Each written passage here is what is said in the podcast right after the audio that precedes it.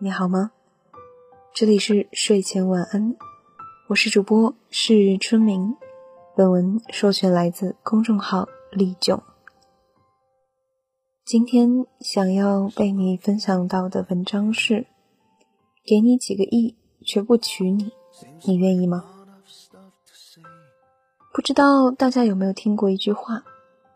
一般来说是对女生说的，叫做“干得好不如嫁得好”。世俗中的“嫁得好”，大多讲的是嫁给家境殷实的人。那嫁得很好的，我们会说嫁入豪门。比起普通人，明星美女似乎更能嫁入豪门。豪门和明星的绯闻八卦也一直是大家津津乐道的。今天就想聊聊这些八卦。郭碧婷这一年来频频上热搜，就是因为他和向佐的恋情，从相识到结婚，一直在综艺节目里进行着。他也算加入豪门了吧，而且向太很喜欢他，向佐对着他也总是眼冒桃心，似乎是真情。另一对频频出现在公众视野的是带球进场的奚梦瑶。他在维密舞台上一摔，没想到摔入了豪门。他也是运气好，正好赶上了赌王家豪门扩招的时机。生了儿子，又因为何猷君的一篇充斥着长子的小作文冲上了热搜，网友调侃这个熹贵妃呀。不管怎么说，起码他们是嫁入豪门了。如果以嫁入豪门为幸运的话，有的人就没有那么幸运了。吴佩慈的豪门梦一直是摇摇欲坠的，美貌她有，孩子她生了三个，结果呢？没名没分，男友还时不时爆出沾花惹草的花边新闻。尽管吴佩慈每次都出来澄清，这次也不例外，但是她的姿态也很尴尬，因为她没有正宫娘娘的凤印，又摆了正宫娘娘的派头，只会被群嘲。吴佩慈的条件其实很好，九头身美女，初入娱乐圈就锋芒毕露。本来应该顺风顺水，但是她拿完最佳潜力新人奖就退出演艺圈了，只是因为觉得压力大。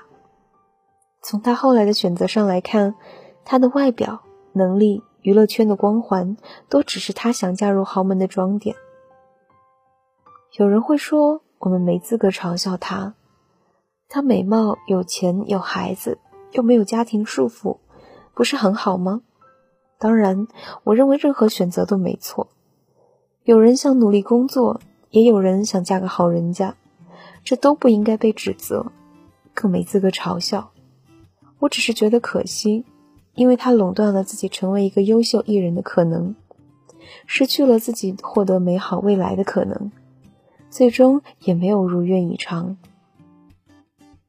他现在幸福吗？他喜欢炫富。喜欢精致的生活，似乎也都得到了。他有一次采访的时候哭了，因为他不知道自己身上的行头值多少钱，觉得自己是在被人宠爱着，觉得自己辛苦赚钱过日子的生活居然要结束了。他每次能炫耀的都是对方给了他很多钱，那分手后就反省是自己付出的不够多。生了一个孩子的时候就说要领证了，现在生了三个了，却依然以女友的身份在为纪晓波的新闻澄清。他优越感很重，名利心很强，但是他抛弃事业，最终也没换来想要的梦幻婚礼。吴佩慈的履历上最大的奖项是代表着女性独立精神的芭比奖，感觉有点讽刺。起点不如她的从前姐妹，大小 S 依然有自己的事业和追求，起点最低的阿雅也带着九点一分的其余人生开始了新的旅程。只有吴被抛弃在了芭比娃娃的梦里。除了吴佩慈，我还想讲讲李嘉欣。如果说吴佩慈是虚荣纯真、烂漫偏执，但却没有灵魂。对于李嘉欣的定义，就应该是美貌、智慧和野心并存。和吴佩慈只跟豪门谈恋爱不同，她跟黎明因戏生过情，也和文艺青年倪震坠入过爱河。他跟富豪谈恋爱，在一起时花心了点，但是很宠她。分手后还能包下《香港明报》的一整个版面为他庆生，天上人间的老总为他着迷，但是吃过几次饭后他就不见了，他觉得对方空心大佬一个，而五年后天上人间就垮了。他也有为加入豪门做准备，不只是外貌的投资，而是学了日语、法语、下厨、画画。无论丈夫送的多小的礼物，她都会好好收藏，而不是只能炫耀金钱。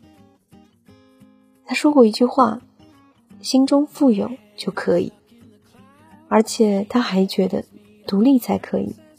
她加入豪门后依然工作，她说工作是一个美容维他命，而且她有她的准则，不接受男人的不忠，觉得女人的幸福不必男人给予。所以，他敢痛骂花心的大佬，而大佬仍然巴巴的为他包下报纸，高调庆生。结婚十年还能和老公天天秀恩爱。可能有人会说，那不都是靠美貌、靠女性特质，谁比谁高贵？我想说的是，你要有底线，婚姻不是唯一可以幸福的依靠。虽然平权一直在进步。但是很多传统观念似乎并没有与时俱进，除了干得好不如嫁得好，还有男主外女主内，男怕入错行，女怕嫁错郎，女大不中留等等。但是现在的女性有更多的选择，如果你觉得自己适合家庭，当然可以；但是如果你有着很高的事业起点，请用心经营。女性除了美貌，还有很多可以投资的点。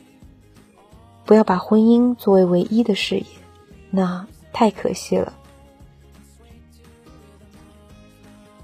本文授权自公众号丽囧，这里是原声带网络电台睡前晚安，我是主播是春明，我们下期再见。